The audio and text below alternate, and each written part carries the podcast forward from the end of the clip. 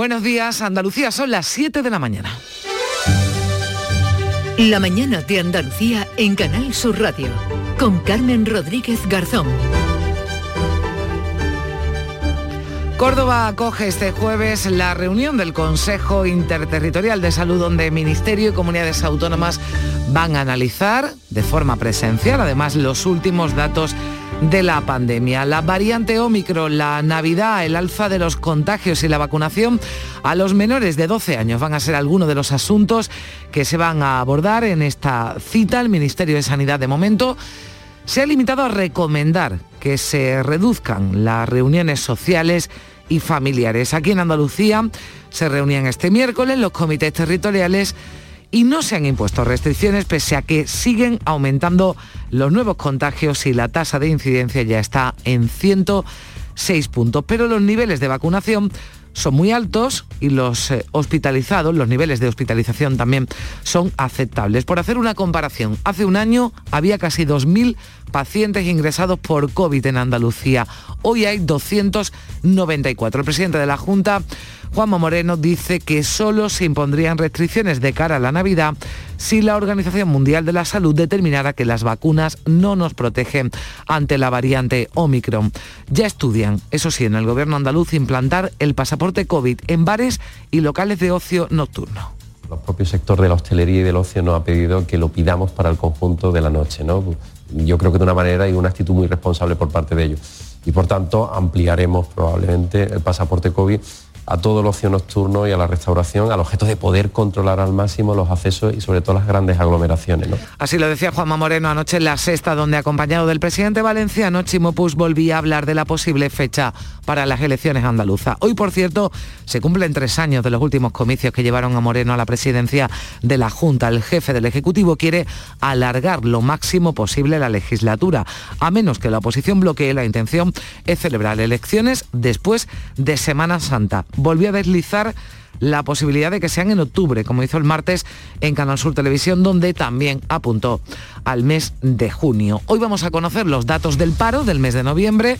Tras ocho meses consecutivos de bajada, ya avanzan desde el Gobierno que seguirán siendo positivos. E incluso la vicepresidenta y ministra de Trabajo, Yolanda Díaz, hablaba en el Congreso ayer de cifras históricas de afiliación a la Seguridad Social. Habla usted de cotizantes. Mañana se van a hacer públicos los datos de paro y también de afiliaciones a la Seguridad Social. Va a comprobar cómo la cifra es histórica en afiliados a la Seguridad Social y, por tanto, en cotizantes a la Seguridad Social. Así respondía en la sesión de control al Gobierno en el Congreso, que va a aprobar hoy el proyecto de ley de interinos, que reduce la temporalidad en el empleo público. Los que lleven cinco años en la misma plaza podrán ser fijos por concursos sin necesidad de opositar. Hoy sí que habrá huelga en Unicaja. Los trabajadores están llamados a parar en contra del ERE para 1.500 empleados que ha planteado la entidad, con 1.200 prejubilaciones, también el cierre de casi 400 oficinas. Hay previsto otro paro mañana viernes si antes no hay acuerdo, como nos contaba anoche en el Mirador de Andalucía de Canal Sur Radio Alicia Domínguez, la representante de comisiones en Unicaja. Pero mientras no haya algún punto de acuerdo que permita llegar a un principio de acuerdo que no satisfaga, se mantienen las movilizaciones y se mantiene mañana la huelga. ¿Y qué previsión del tiempo nos espera para hoy? Pues tendremos cielos nubosos en Andalucía, cielos eh, cubiertos también en algunas zonas con precipitaciones, sobre todo más posibles en el interior, en interior oriental y también en la zona del estrecho y sobre todo por la mañana. Va a bajar la cota de nieve hasta los 1000 metros, aunque las temperaturas mínimas se mantienen sin cambios. Las máximas bajan en el interior oriental. Y atención al viento de componente oeste que va a soplar con fuerza, fuerte con rachas muy fuertes en el litoral mediterráneo oriental y también en zonas altas de Andalucía. Comprobamos ahora cielos y temperaturas en Andalucía. Comenzamos en Cádiz. Salud, Botaro, buenos días. Hola, ¿qué tal? Buenos días. Hoy ha subido el termómetro 13 grados, llegaremos a los 16 y viene lluvia. Fermín Soto en el campo de Gibraltar, buenos días. Hola, Fermín. Bueno, enseguida intentamos recuperar esa comunicación. Vamos hasta Jerez, Pablo Cosano. Pues tenemos 11 grados ahora mismo en el termómetro, 17 de máxima prevista. Ha llovido durante buena parte de la noche y se prevé que siga haciéndolo durante el día. ¿Y cómo amanece Huelva, Sonia Vela? Tenemos los cielos cubiertos, ha subido mucho la temperatura, tenemos 11 grados, los 6 teníamos ayer y puede llover débilmente en la sierra. Pues eh, mañana, desde luego, menos eh, fría que en el día de ayer. Vamos a recuperar esa comunicación con nuestra emisora en el campo de Gibraltar, Fermín Soto. Hola, ¿qué tal, Carmen? Buenos días. Eh, bastantes intervalos nubosos a esta hora de la mañana en el campo de Gibraltar. Viento fuerte del noroeste, 11 grados de temperatura máxima prevista para hoy de 16. ¿Y cómo comienza el día en Córdoba, José Antonio Luque? Pues mira, aquí dentro de un ratito igual pueden caer algunas gotitas, aunque la temperatura es bastante más alta que ayer. Tenemos casi 11 grados en este momento en el centro de la capital y esperamos una máxima de 16. Vamos a Sevilla, Pilar González, buenos días. Buenos días, aquí tenemos el cielo cubierto, puede llover por la mañana de forma débil y dispersa, por la tarde ya se despeja, una máxima prevista de 18 grados, ahora tenemos 12.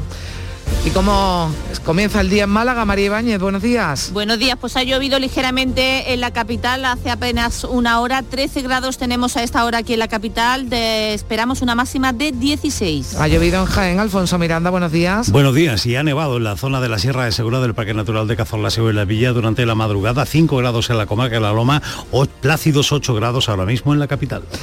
Y en Granada, Jesús Reina, buenos días. Muy buenos días, 3 grados bajo cero en Prado Llano, en la estación de esquí, donde también está nevando. En la capital 7 grados, cielo cubierto, precipitaciones débiles y lógicamente calzadas mojadas. Y terminamos la ronda en Almería, María Jesús Recio.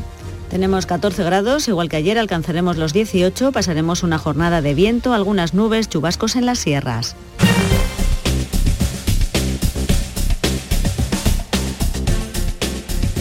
7 y 6 minutos, y teniendo en cuenta, ya lo han escuchado, que ha llovido en algunos puntos de Andalucía, así que le llamamos a que extremen la precaución si están conduciendo. Vamos a comprobar cuál es el estado de las carreteras. Conectamos con la DGT Rosa María Salcedo. Buenos días. Muy buenos días. Actualizamos la información del tráfico de Andalucía. esta hora queda intransitable por nieve en Granada, la A395 a la altura de Sierra Nevada. En este tramo no se puede circular, pero además en Almería eh, continúan en nivel rojo, es decir, es obligatorio y necesario el uso de cadenas y neumáticos de invierno y está prohibido el paso a camiones y articulados en la AL 5406 a la altura de Las Menas y también en la AL 5407 en Bacares.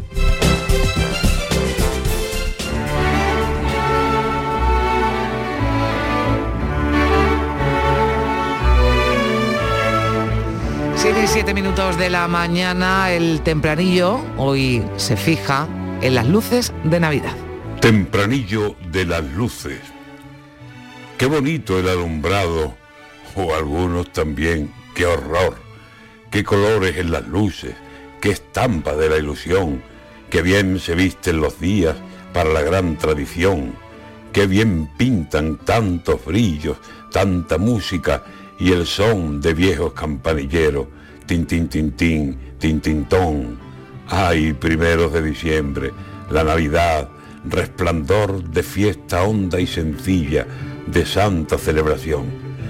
A ver cuando llegue enero, ¿qué pasa? ¿Qué quiere Dios? Si como muchos anuncian, nos llega el gran apagón. Al filo de las 10 de la mañana vuelve Antonio García Barbeito con los romances perversos. Son las 7 y 8 minutos.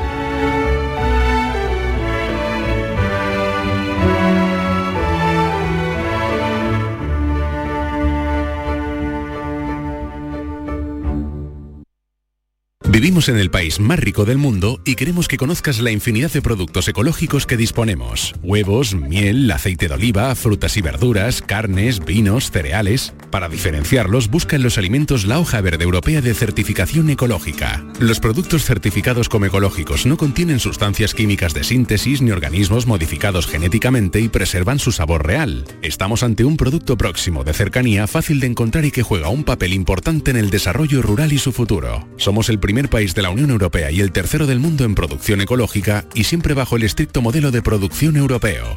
Alimentos de España, el país más rico del mundo. Hay un lugar mágico donde se juntan tradición, cultura y arte. El Museo de Belén es más grande del mundo. Ven, no te lo puedes perder. Te esperamos donde el Belén se hace arte. Museo Internacional de Arte Belenista en Mollina, Málaga. Imagina por un segundo que el 22 de diciembre te toca la lotería de Navidad. ¿Con quién te gustaría celebrarlo? Pues yo lo tengo clarísimo, con mis vecinos de Villanueva. Si es que nos acabamos de mudar y nos han recibido como si fuésemos de allí de toda la vida. Ay, cómo nos toque a todos. Compartimos la suerte con quien compartimos la vida. 22 de diciembre, sorteo de Navidad. ¿Y a ti? ¿Con quién te gustaría celebrarlo? Loterías te recuerda que juegues con responsabilidad y solo si eres mayor de edad. Todo lo que hacemos nos define. Cada acto habla de quiénes somos, de lo que nos importa. Ahora tenemos la oportunidad de decir tanto con tan poco. La oportunidad de mostrar lo mejor de nosotros. Por nuestro futuro. Por tu futuro.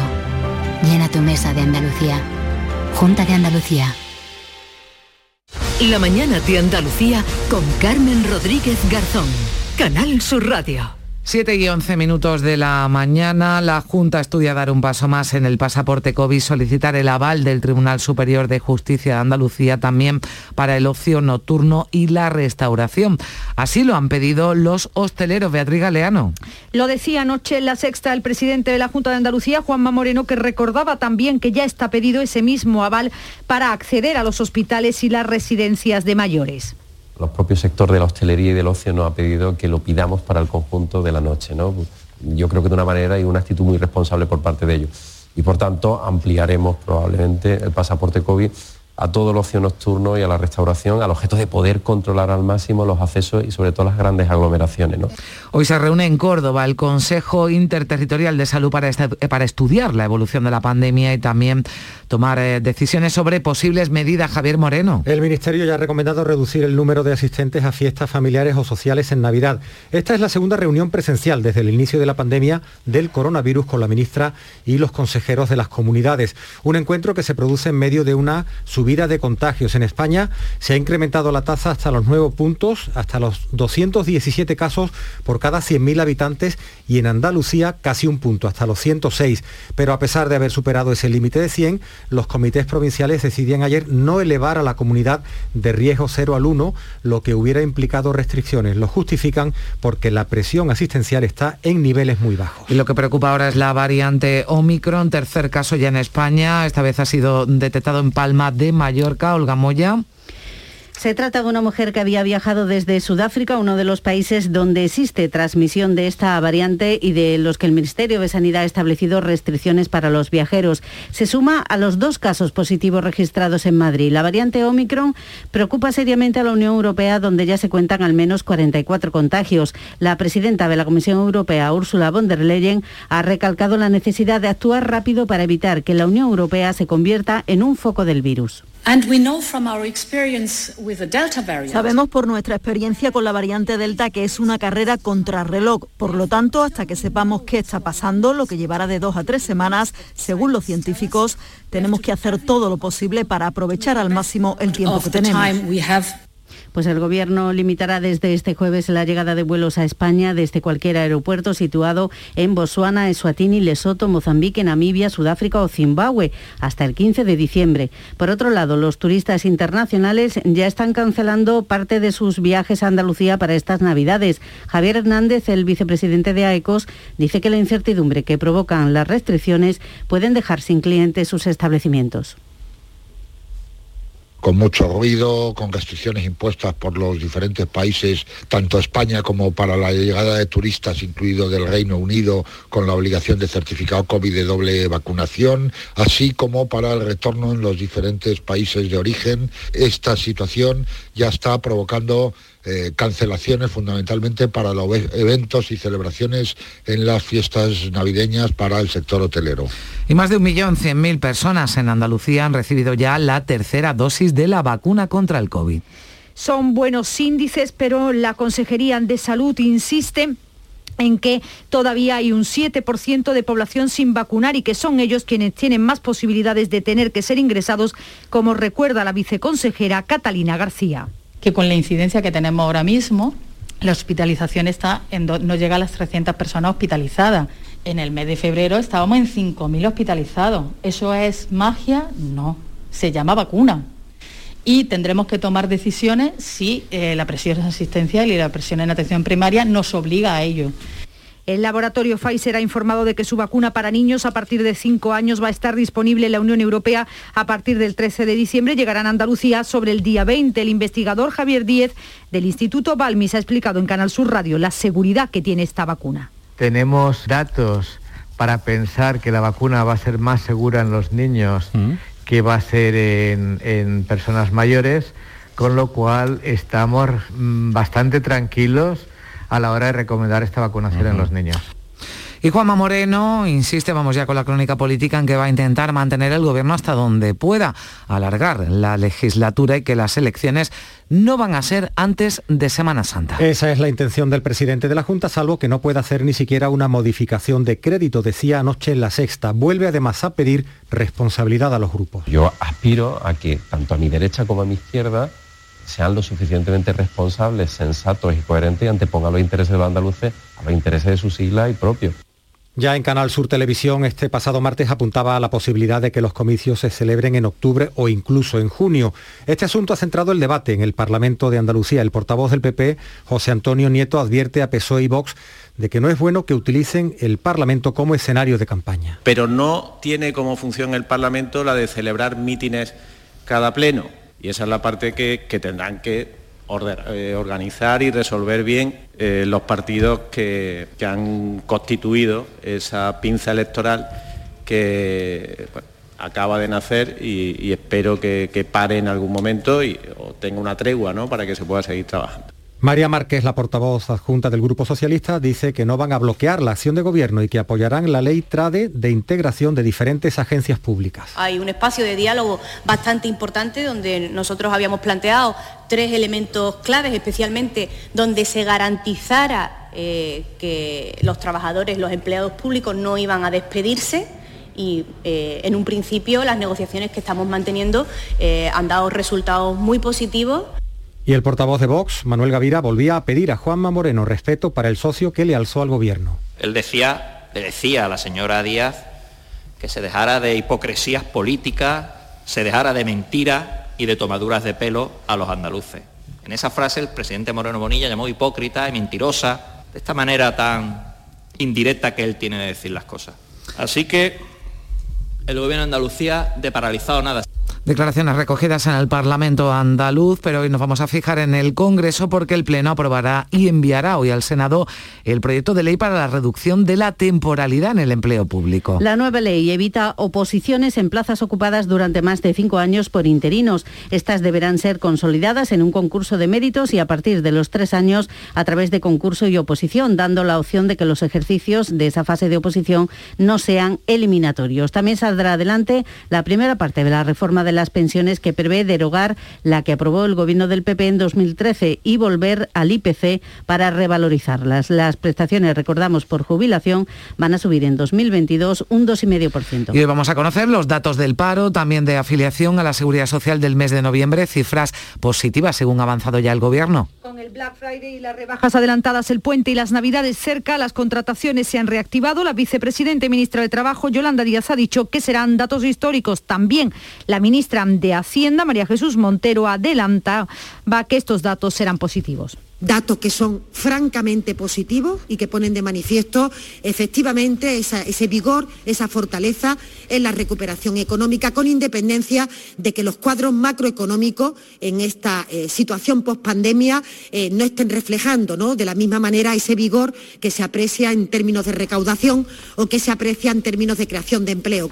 Y hoy nueva jornada de huelga en Unicaja, es el último día para pactar el ERE que afectará a 1.500 trabajadores. Hoy vuelven a sentarse a negociar, pero en paralelo habrá concentraciones en Málaga, Granada y Almería, así como en otras seis ciudades fuera de Andalucía. La entidad bancaria pretende el cierre de 395 oficinas y dar de baja a casi 2.700 empleados, dado que a los 1.500 despidos contemplados en el ERE se suman unas 1.200 prejubilaciones. Esta negociación se lleva a cabo, recordamos, tras la fusión de Unicaja Banco con Liberbank. Y recordarles que el Congreso va a aprobar hoy definitivamente este jueves la nueva ley de tráfico que va a sancionar Atención, con pérdidas de hasta seis puntos del carnet de conducir, por ejemplo, el uso del móvil sujetándolo con la mano mientras se conduce. 7 y 19 minutos, enseguida la prensa. La mañana de Andalucía. Imagina dos personas iguales. Una tiene cientos de playas tesoros naturales, pueblos y rutas maravillosas. Y todo al ladito de casa. Y la otra también, pero una se lleva grandes alegrías todo el año y la otra no. Andalucía está llena de pequeñas alegrías al ladito de casa. Y no hay alegría más grande que vivirlas. Te lo digo yo, Antonio Banderas. Campaña financiada con fondos FEDER, Junta de Andalucía. El viernes 3 de diciembre hay un bote especial de 130 millones de euros, pensado exclusivamente para personas que sí sabrían lo que hacer con todo el tiempo del mundo. Pero si eres de esos que dicen, uff, no sé yo lo que haría, ¿eh? Pues venga, a pensar un poquito, porque si ganas, ¿qué? Algo tendrás que hacer. Viernes 3 de diciembre, bote especial de 130 millones de euros. Euromillones, dueños del tiempo. Loterías te recuerda que juegues con responsabilidad y solo si eres mayor de edad. Avanzamos hacia un futuro mejor, lleno de vida, recuerdos compartidos, experiencias únicas, en compañía, atrapando momentos, disfrutando, construyendo sueños, cuidándonos, siempre con respeto. Practica los buenos tratos por una vida libre de violencias machistas. Delegación del Gobierno contra la Violencia de Género, Ministerio de Igualdad, Gobierno de España. Vamos a celebrar una gran fiesta de cumpleaños. Y estás invitado. Vendrán los mejores artistas andaluces. Todos los que han nacido en Canal Fiesta y hoy son figuras internacionales. Será muy pronto. Y tú podrás vivirlo en directo. No pierdas nuestra sintonía porque falta muy poco para que te digamos cómo. Canal Fiesta cumple 20 años y lo vamos a celebrar a lo grande. No te lo vayas a perder. Canal Fiesta. 20 años contigo.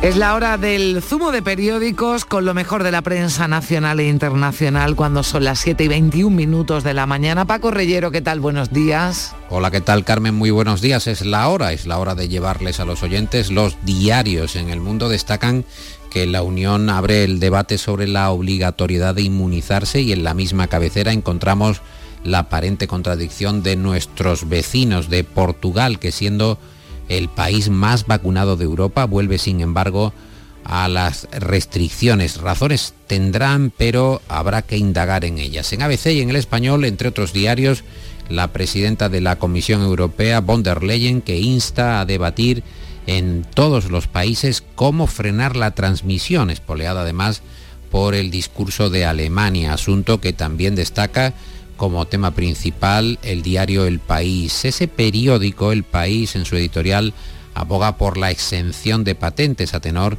de las catastróficas cifras de vacunación en muchos países del planeta, especialmente en el tercer mundo, que exigen además en este editorial explorar una respuesta inmediata. ¿Por qué hay tantas vacunas contra el coronavirus y ninguna para el VIH? Se pregunta en un reportaje el digital eldiario.es y en Infolibre anuncian que el gobierno renuncia a un escenario de restricciones y apuesta por la tercera dosis para salvar la Navidad. Vuelve el verbo que se utilizaba en verano y también en la Navidad pasada, salvar la Navidad. El confidencial considera que las comunidades van a aprovechar las vacaciones precisamente navideñas para vacunar a los niños. España todavía tiene que dar luz verde a los fármacos en menores de entre 5 y 12 años, pero las regiones ya ultiman los detalles de la campaña. Son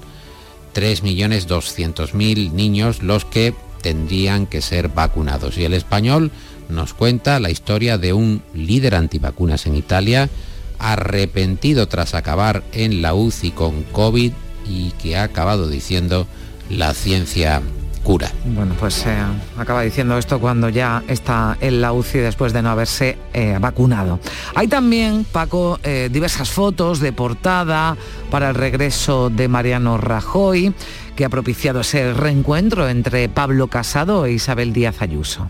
Es la imagen del mundo, juntos con Rajoy de por medio, titula ese diario, el diario de Unidad Editorial. Para ABC fue un tenso reencuentro donde ninguno de los dos hizo por disimular la frialdad. Los dirigentes, el presidente del PP y la presidenta de Madrid, coincidieron en la presentación del libro de Mariano Rajoy, Política para Adultos, y charlaron durante varios minutos antes del acto. Un título oportuno, política para adultos, a tenor de algunas trifulcas dentro de los partidos y también entre las distintas formaciones políticas. En el periódico de España, el gobierno que acerca posturas con la patronal y con los sindicatos tras retirar los topes de temporalidad por tamaños de empresa. Vemos también que hay otros asuntos en otras cabeceras, por ejemplo en la vanguardia, la OCDE sigue al FMI, a la Unión Europea y rebaja el crecimiento español. El organismo internacional descarta que se alcance el 5% de crecimiento este año, como prevé el gobierno. Y en el periódico de España, José Bono, el exministro de Defensa, presidente del Congreso, admite que sí que trató con el CNI los pagos a Bárbara Rey para blindar a Juan Carlos. Y los periódicos eh, informan también de la advertencia de Esquerra Republicana de Cataluña para dejar de apoyar los presupuestos generales del Estado por esas eh, cuotas al catalán en Netflix o en HBO. En ABC destacan que Esquerra mantiene la presión tras eh, fracasar la reunión por la cuota de Netflix de las plataformas extranjeras. El escritor Felipe Benítez Reyes opina que los presupuestos generales del Estado, de todo un Estado, que esos dependan del 6% de Netflix o de HBO para el catalán es como para quedarse mudo. El país resalta que el PSOE renegocia la ley audiovisual para salvar el apoyo de Esquerra. En el diario.es creen que el gobierno intenta cerrar la crisis con los independentistas catalanes y apuntalar la relación con el PNV. El confidencial cree que los independentistas, también los nacionalistas vascos, usan la polémica de las plataformas para encarecer su voto favorable a los presupuestos en el Senado y por cierto que en La Razón anotan que en este ambiente el gobierno sí prevé reunir la mesa de diálogo con la Generalitat a comienzos del mes de enero. Y en cuanto a páginas de información internacional, ¿qué encontramos, Paco? En la vanguardia, en portada, vemos que Europa se lanza a contrarrestar el peso de China en el mundo. La Unión se propone movilizar inversiones en infraestructuras por valor de 300.000 millones para competir con las nuevas rutas de la seda. En la portada del país vemos a, Joan Manuel Serrat, a Juan Manuel Serrat, que en cierta medida también es información internacional, por su defensa en el exterior de nuestra cultura. Serrat que se despide de los escenarios, hará una gira en 2022 con cierre en Barcelona, concretamente el 23 de diciembre del año que viene, de 2022, y dice el gran autor del cancionero popular español que ha decidido despedirse en persona y no por una plaga. Y por último, anotamos que Alec Baldwin ha concedido su primera entrevista tras el incidente en un rodaje en el que se vio implicado con el resultado de la muerte de una compañera, de la directora de fotografía de la película, y dice Baldwin, yo no apreté el gatillo. La entrevista se va a ver mañana íntegra en la cadena americana ABC y habrá que estar atento. Así, así viene la prensa esta mañana. Gracias eh, Paco Reyero. Vamos ya con el deporte. Ya está por aquí Nuria Gaciño. La Nuria, ¿qué tal? Buenos días. Hola, muy buenos días. Bueno, de momento siete equipos andaluces. No está mal. Van a estar en el sorteo de Copa de mañana. De la jornada de ayer Destacamos sobre todo el sufrimiento del Sevilla para seguir adelante en esta competición. El Córdoba que demostró desde luego con creces el porqué de su gran inicio en la liga y en el estadio del Arcángel se lo puso francamente difícil al Sevilla que a pesar de generar ocasiones claras no fue capaz de marcar hasta la segunda parte de la prórroga, hasta el minuto 108 de partido, gol de Ocampos. Terminó Lopetegui tirando de los titulares habituales para superar a un Córdoba pletórico tras ganar la pasada semana la Copa Federación. Menos problemas tuvo el Betis, que venció con facilidad al Alicante 0 a 4 dejó prácticamente sentenciada la eliminatoria en los primeros minutos del encuentro y con rotaciones en el equipo. También siguen adelante el Atlético Mancha Real, que venció por 2 a 1 al Dus de Madrid, y el Linares, que tuvo que ir a los penaltis para superar al Nastic, eliminados en esta primera ronda el Algeciras, el San Fernando y el San Roque de Lepe. Bueno, se vivió una tarde interesantísima de Copa del Rey ayer, yo la seguí aquí, eh, por supuesto, en Radio Andalucía Información. La primera ronda copera termina hoy con cinco equipos andaluces más, hay En- más oportunidades, sí. Entre ellos el Cádiz que visita el Villa de Fortuna de Murcia a las 9 de la noche. El Málaga también juega fuera de casa. A las 7 y media se, mide al Peñaspor de Navarra.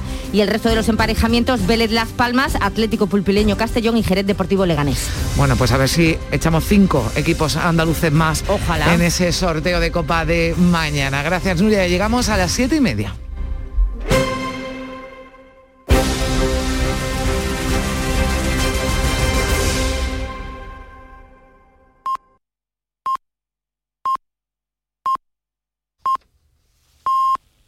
Siete y media de la mañana, repasamos a esta hora lo más destacado de la actualidad en titulares con eh, Javier Moreno. Sanidad y las comunidades autónomas se reúnen hoy en Córdoba. Van a estudiar cómo abordar la variante Omicron y el avance de la pandemia. Son tres los casos confirmados de la nueva cepa en España. La ministra y los 17 consejeros aprobarán también las nuevas estrategias de salud digital y salud mental. En Andalucía no habrá restricciones en el puente y al menos durante una semana más. Los comités territoriales mantienen en nivel cero a toda Andalucía gracias a la baja presión hospitalaria. La tasa se mantiene en 106 puntos en la última jornada. Entre tanto, los hosteleros piden a la Junta que imponga el certificado COVID para entrar a bares y restaurantes. Prefieren prevenir antes que restringir horarios y accesos en el puente de Navidad eh, a las puertas. El presidente de la Junta contempla ampliar la autorización que ha solicitado el TSJA para exigir el pasaporte en hospitales y residencias. La Comisión Europea va a distribuir la vacuna para niños a partir del 13 de diciembre. Llegarán a Andalucía una semana después. Bruselas abre por primera vez el debate de la vacuna obligatoria. El Congreso va a aprobar hoy el proyecto de ley de interinos que reduce la temporalidad en el empleo público. Los que lleven cinco años en la misma plaza podrán ser fijos por concurso sin necesidad de opositar. Quienes más experiencia acumulen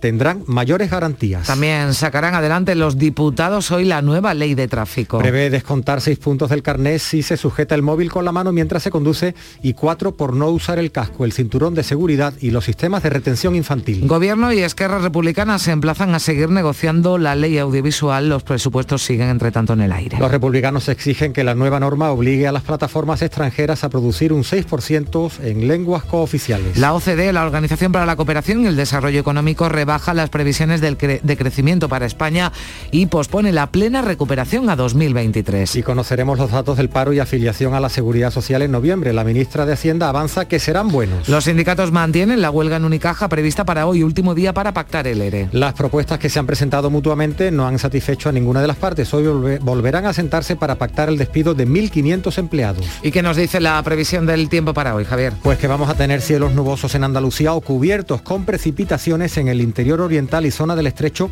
sobre todo por la mañana. Baja la cota de nieve hasta los 1.000 metros. Temperaturas mínimas sin cambios y máximas en descenso en el litoral oriental. Vientos de componente oeste fuertes con rachas y muy fuertes en el litoral mediterráneo oriental y en zonas altas. Son las 7 y 32 minutos. La mañana de Andalucía en Canal Sur Radio con Carmen Rodríguez Garzón. A Pablo le ha dado por el ciclismo y quiere una bicicleta de montaña. Y si compro dos bicis más, le doy una sorpresa y salimos toda la familia. Habrá que comprar casco, guantes. Voy a hacerme una lista. Se nota que Luis tiene una tarjeta de Cajamar que le da flexibilidad para pagar sus compras, aplazándolas como a él le interese, desde el móvil o desde cualquier sitio. Cajamar, distintos desde siempre. Soy José Andrés. Cuando llegué a Washington me preguntaron de dónde venía y yo les dije que del país más rico del mundo y les conté cómo era. Les conté que tiene árboles donde nace oro. Les dije que los bancos más importantes están en el mar. Desde ese día nadie dudó que venía del país más rico del mundo. Alimentos de España, el país más rico del mundo.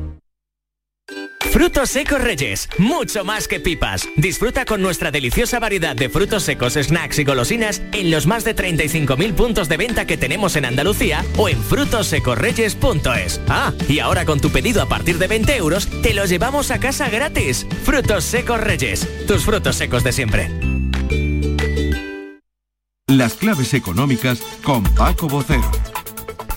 ¿Qué tal, Paco Vocero? Muy buenos días. Carmen, buenos días, ¿qué tal? ¿Cómo Bueno, estamos? pues feliz porque ya llegamos a jueves, así que ya se va concluyendo, va concluyendo ya la, la semana, pero todavía nos quedan claves económicas importantes por delante. ¿Cuáles son las que tenemos para hoy, Paco, y en qué hay que fijarse? Pues mira, te mentiría si no te dijera que hoy es el día del mm. indicador de empleo, el paro registrado y los datos de afiliación, que ya estamos contando que se espera que sea un contrapunto al aluvión de malas noticias económicas. Pero vamos a completar esto, este avance con números. Mira, a mediados de noviembre, el ministro Escriba anticipó que según sus previsiones la afiliación a la seguridad social aumentaría a lo largo de noviembre en torno a 42.000 personas. Y sobre los trabajadores en ERTE, también dijo que durante la primera quincena se habían reducido en 50.000 sobre octubre, hasta quedar en 140.000, de ellos 47.000 a tiempo parcial y 93.000 a tiempo completo. Bueno, pues unos números que de confirmarse vendrían en un momento, Paco, de vuelta a la tensión en la negociación laboral tras esas propuestas que ha presentado la patronal, la COE. Exactamente, otra clave de esta información. Unos números de recuperación de empleo que paradójicamente se darían con la legislación anterior cuya derogación o actualización, por emplear los dos términos antagónicos más utilizados, ha entrado en efecto en un nuevo capítulo tras las propuestas de las organizaciones empresariales. Al margen de otras consideraciones, tendremos que ver cómo se desarrolla esta fase de la negociación y cuánto tiempo requiere, aunque está tasado hasta final de año. Y aquí una clave sobre este asunto del tiempo y el calado, la magnitud de la negociación. Justo ayer, Antonio Garamendi, el presidente de la COE, en una amplia entrevista que publicaba Financial Times, que aunque británico sigue siendo el diario económico más influyente de Europa, dijo que un acuerdo de mínimos podría ser mucho más eficaz que un desacuerdo de máximo. Bueno, ya que... Sí. Sí. No, que ya que hablamos eh, de, Europa, ¿no? Volvamos a los indicadores, Paco. Exactamente. Eh, hoy también vamos a conocer el paro en la Unión Europea. Recordemos que el último dato, hasta que Eurostat lo actualiza a la 11, sitúa la tasa de desempleo de la Unión en el 7,4%, prácticamente la mitad del que tenemos en nuestro país. Pero sea como fuere, el dato que vamos a conocer hoy de paro registrado y afiliación es puntual, porque recordemos que el indicador homologado, el que hay que seguir es la encuesta de población activa, la EPA. Esta, la correspondiente al tercer trimestre del año, dejó nuestra tasa en el 14,5%. Bueno, pues como siempre, mucha expectación, a ver cuáles son los, eh, las cifras, las cifras del paro, de la afiliación a la Seguridad Social para España, también para Andalucía, que aunque venimos hablando de una tendencia descendente, es verdad que las cifras en Andalucía no han acompañado tanto, a ver si podemos dar una buena noticia a partir de las 9 de la mañana cuando ya los eh, conoceremos. ¿Y qué más tenemos eh, para hoy, Paco? Pues mira, un par de cosas muy breves. La primera ya también se ha apuntado, el nuevo paquete de previsión, en este caso de la OCDE, que redujeron de nuevo los números del cuadro económico de los presupuestos en un par de puntos. Y al final repite la misma fórmula, los mismos riesgos sobre la economía que conocemos de sobra. Lo recordamos ayer y, llevamos recordándolo mucho tiempo. Precios, problemas en las cadenas de suministro, incertidumbre de los fondos europeos. Y mira, cerramos con el Euribor, mm. que es una noticia importante para muchísima gente en Andalucía, que es el índice al que se encuentra referenciada en la gran mayoría de los préstamos hipotecarios en España. Cerró noviembre con un descenso mínimo de 10 centésimas sobre octubre, pero eh, se sitúan en menos 0,48%. Una pequeña que aún siendo puntual es una buena noticia. Pues sí, pues sí, cualquier cosa que sea bajar es una buena noticia. Ahora que sube todo, ahora que sube todo, decir que algo baja ya es sin duda la, mejor de las de las noticias. Todo si se toca revisar la hipoteca, pues es fundamental. Exactamente. ayuda mucho. Exactamente, hay que tener en cuenta ese dato cuando toca la revisión, es decir, cuando se cumple, se va cumpliendo, ¿no? El aniversario de la hipoteca, digamos. Exactamente. Paco muchísimas gracias por tus claves económicas. Hasta mañana, 7 y 38 minutos. Todo lo que hacemos nos define. Cada acto habla de quiénes somos, de lo que nos importa. Ahora tenemos la oportunidad de decir tanto con tan poco. La oportunidad de mostrar lo mejor de nosotros. Por nuestro futuro. Por tu futuro. Llena tu mesa de Andalucía. Junta de Andalucía. Avanzamos hacia un futuro mejor lleno de vida, recuerdos compartidos, experiencias únicas, en compañía, atrapando momentos, disfrutando, construyendo sueños, cuidándonos, siempre con respeto. Practica los buenos tratos por una vida libre de violencias machistas. Delegación del Gobierno contra la Violencia de Género, Ministerio de Igualdad, Gobierno de España.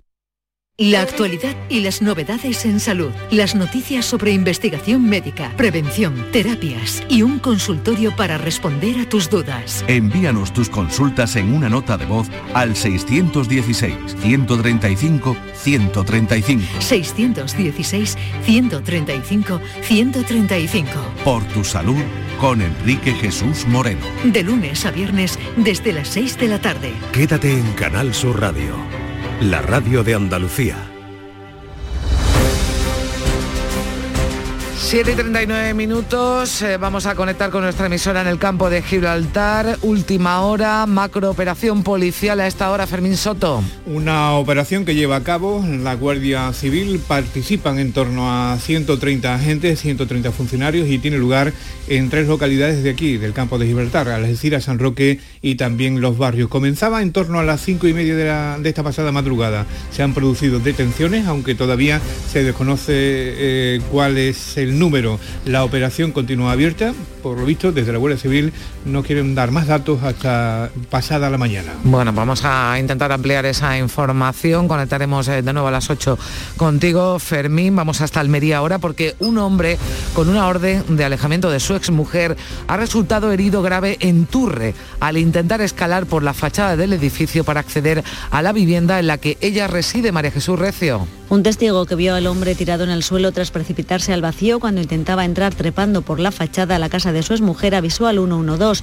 El hombre de 34 años se encuentra ingresado en el hospital en estado grave con lesiones cráneoencefálicas. La Guardia Civil de Almería ha instruido por el momento diligencias contra este hombre por un presunto delito de quebrantamiento de medidas cautelares, ya que tenía esa orden de alejamiento en vigor. Queda por confirmar cómo se produjeron sus graves lesiones. Acudió a casa de su exmujer a plena luz del día. Un testigo declaró que había oído voces antes de caerse de la fachada. Y la Fundación Don Bosco Salesiano se va a encargar de recaudar dinero para poder repatriar el cadáver del temporero asesinado en un olivar de Jaén, Alfonso Miranda. Y es que ni su pareja ni su hermano pueden afrontar los 2.500 euros necesarios para la funeraria y el traslado del cuerpo. Por ello, la Fundación Don Bosco está llevando a cabo esa recaudación. Luis Líbana.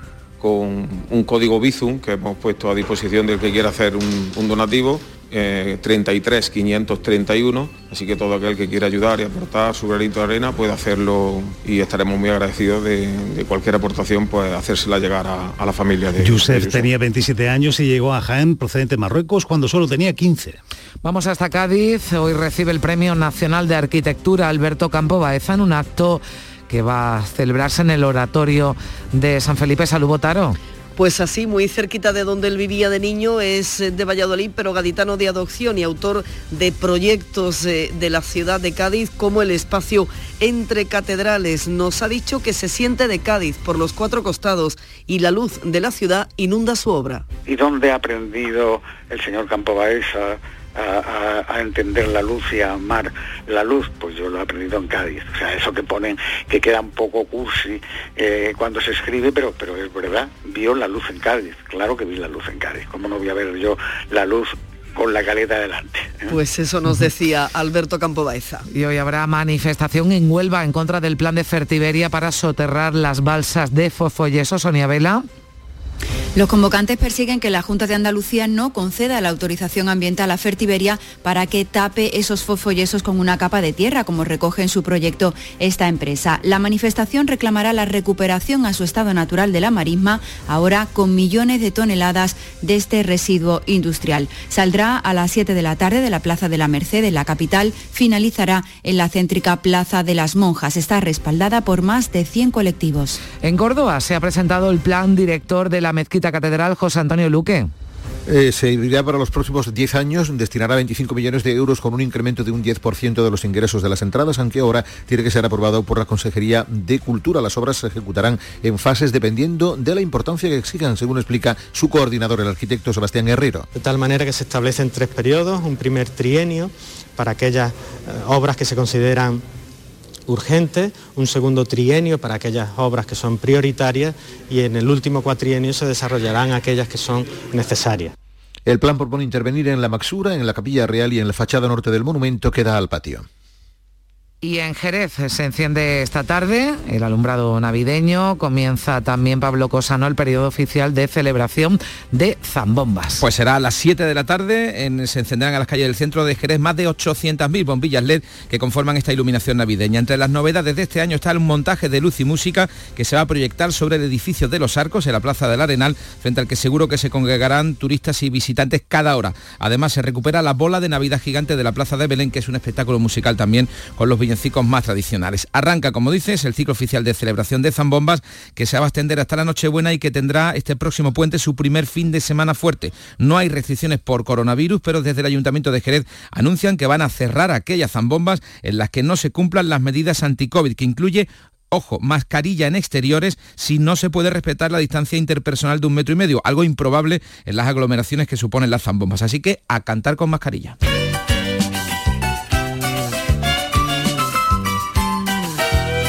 Pues el que espera poder cantar eh, sin mascarilla, al menos en su gira de despedidas, Joan Manuel Serra, se va a despedir de los escenarios en 2022. Anuncia una última gira, como decimos, que va a iniciar en abril en Nueva York, que va a acabar en Barcelona a final de diciembre, de diciembre del año, del año que viene. Serrat, de 77 años, quiere despedirse, decía, de su público en persona. Sí lo dice en una entrevista que publica hoy el diario El País. Así llegamos a las 8 menos cuarto de la mañana. Se quedan ahora con la información local.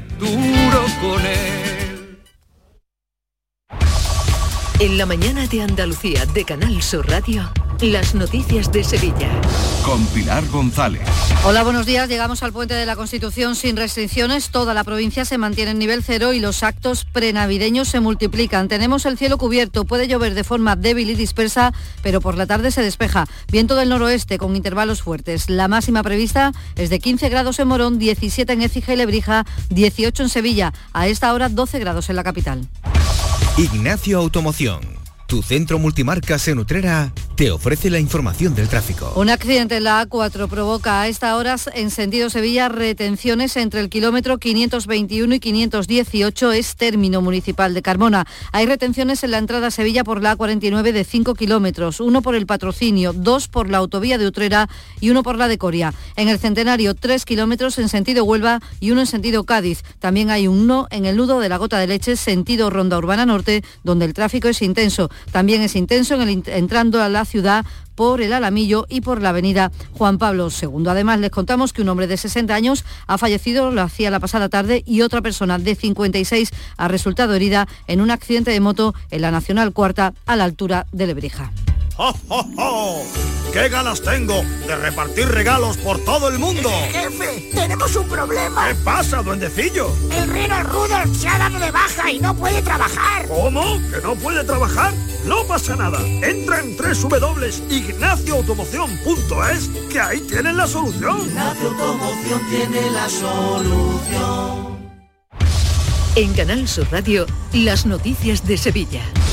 El Comité Territorial de Salud ha decidido dejar a toda la provincia en nivel de riesgo cero a pesar de la subida de la incidencia de coronavirus, que está en 102 casos por 100.000 habitantes y en la capital peor, 132, tras registrarse 167 nuevos contagios y tres fallecidos. Siguen aumentando los hospitalizados, son 59 y también las personas en UCI, que ya son 10. La recomendación principal, como saben, sigue siendo la vacuna y hay que recordar que en la capital es más cómodo aún porque se puede acudir sin cita a la Facultad de Derecho, que está en Ramón y Cajal, solo para la primera o segunda dosis o para la tercera en caso de tener más de 70 años. Aquellos que tienen entre 60 y 69 se pueden vacunar de la tercera, pero siempre con cita. Lo explica Agustín Míguez, responsable de los puntos de vacunación COVID en Sevilla. Y hay que especificar que el grupo entre 60 y 70 años se puede vacunar, pero con cita programada. Es decir, ellos pueden coger su cita a través de los canales habituales, Clisalud, Salud Responde, en su centro de salud y demás, pero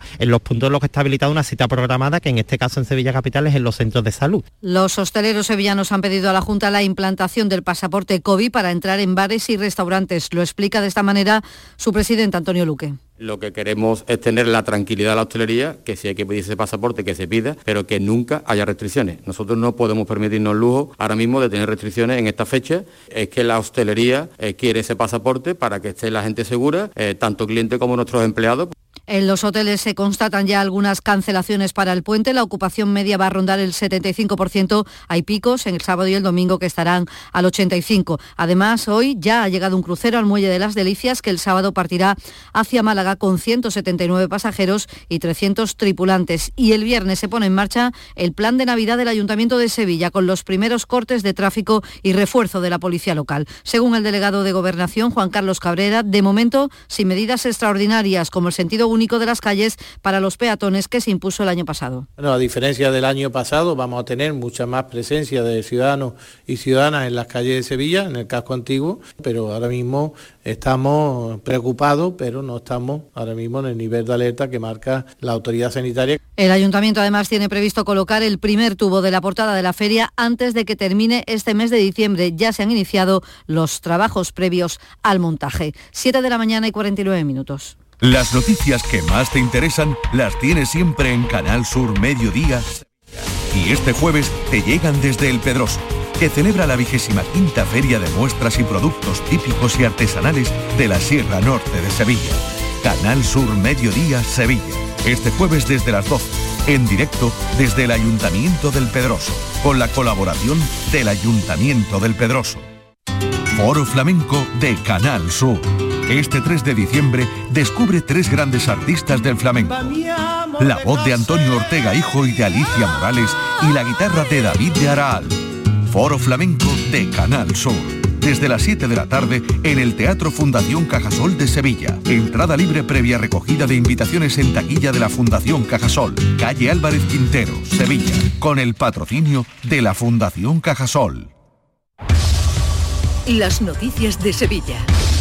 Canal Sur Radio. Comienza hoy en Sevilla la segunda edición del Congreso La Industria, protagonista de la transformación digital y la recuperación económica. Un encuentro organizado por el Ayuntamiento que cuenta con Ispasat y Vodafone como socios globales y Airbus para, como colaborador estratégico de esta cumbre que va a inaugurar de forma virtual el presidente del Gobierno, Pedro Sánchez.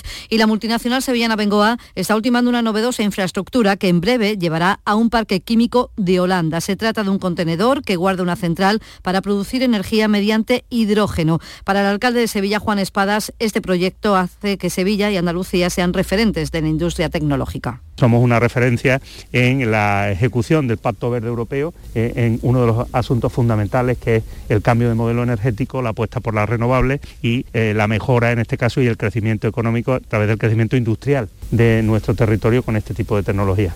También el campo sevillano es importante para nuestra economía. Hoy en Isla Mayor se celebra el Día del Arroz y hay avances en la negociación de los presupuestos municipales de la capital. Podemos ha anunciado su apoyo a las cuentas y con ello Juan Espadas amarra el primer apoyo firme que necesita. Ahora sigue negociando con la otra parte de Adelante Sevilla, con los dos concejales de Izquierda Unida. Su portavoz, Daniel González Rojas, asegura que todo está en manos del PSOE. Es el Partido Socialista el que debe responder a nuestras demandas y demostrar si de verdad quiere un presupuesto más social que mire a la izquierda y a los barrios ignorados. Y Espada se ha mostrado convencido de que en breve se cerrará ese acuerdo en cuestión de, unos, unos, días, espero que sea cosa ya de, muy poco margen de tiempo, podamos igualmente cerrar esos flecos que quedan eh, por parte de cuestiones que han planteado, en este caso, eh, Izquierda Unida.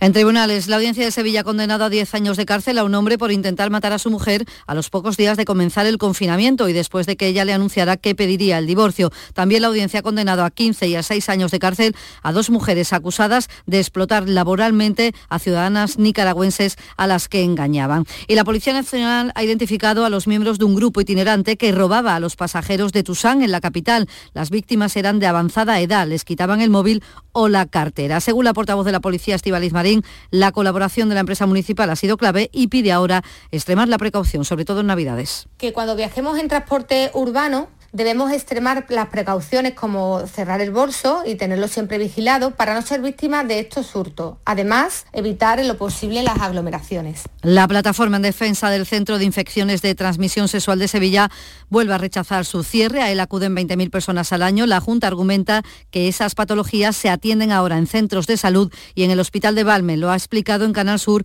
el director del Plan contra el SIDA, Javier Torre están cambiando las estrategias y adaptándolo para que cada vez el abordaje de las infecciones de transmisión sexual sea menos estigmatizante y con más equidad y más pero la plataforma, su portavoz Sebastián Martín Recio, dice que este cambio va a perjudicar la asistencia. La demora consecuente de la analítica que le han mandado. La demora, que pueden ser bastantes meses para que te vea el especialista, el cual a su vez te mandará pruebas.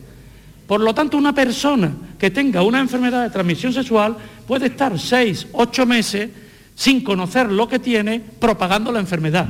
En Cultura, el Museo de Bellas Artes inaugura hoy una exposición con obras del pintor Juan, Juan Valdés Leal con motivo del 400 aniversario de su nacimiento. También se inaugura en el Ayuntamiento la exposición Luz de Mujer Sorolla 100 años después. Y el Alcázar de Sevilla ha celebrado el 90 aniversario de la cesión a la ciudad en época de la República y allí el alcaide Román Fernández Vaca ha recordado, lo decía aquí en Canal Sur Radio, que este Alcázar es de los sevillanos. Nos animas a que lo visitemos. Es un legado que es universal, pero forma parte de la identidad ¿no? y del orgullo de, los ciudadanos de Sevilla. ¿no? Y por eso también para nosotros es muy importante que visiten el Alcázar.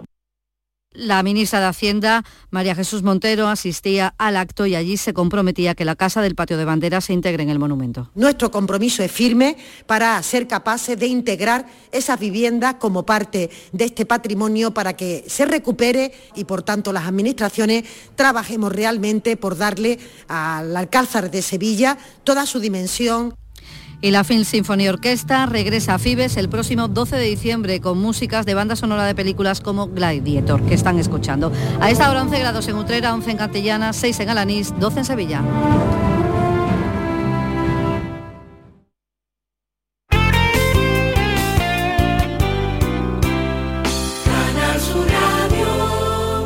Aquadeus, el agua mineral natural de Sierra Nevada, patrocinador de la Federación Andaluza de Triatlón les ofrece la información deportiva.